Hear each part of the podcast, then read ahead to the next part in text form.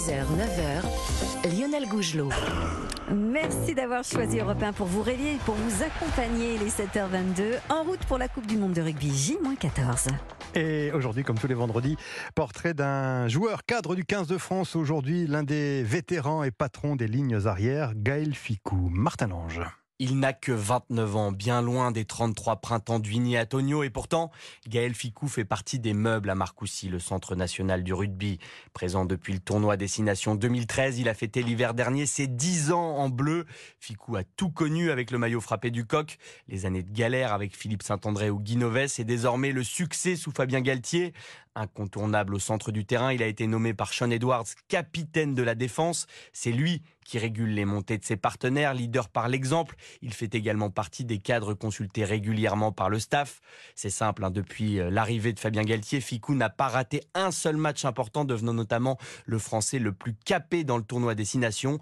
L'exemple du joueur fiable selon Serge Blanco, consultant d'Europe 1 pour la Coupe du Monde de rugby. Sur un terrain, il y a des métronomes et Gaël Ficou fait partie des métronomes. C'est-à-dire que vous vous trompez rarement avec lui, que ce soit en attaque, que ce soit en défense, que ce soit pour la vie du groupe. Hein.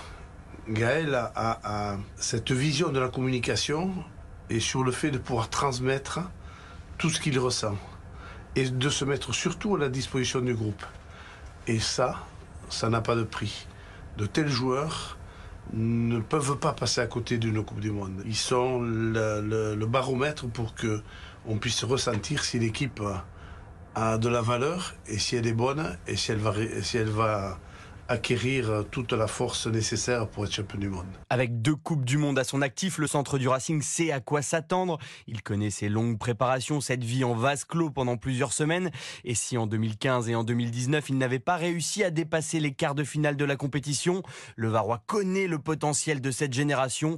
Tant qu'on n'aura pas gagné la Coupe du Monde, on aura faim. On veut entrer dans l'histoire. Martin Lange, en route pour la Coupe du Monde de rugby dans le compte à rebours a commencé. Donc, hein, dans deux semaines, le 8 septembre, ce sera le match d'ouverture France-Nouvelle-Zélande au Stade de France. Et oui, et puis euh, ce lundi 28 août, c'est la rentrée. Sur Europe 1, vous allez pouvoir retrouver tous vos programmes favoris et aussi des nouveaux rendez-vous. Par exemple, en fin de matinée, Pascal Pro et vous. Oui, parce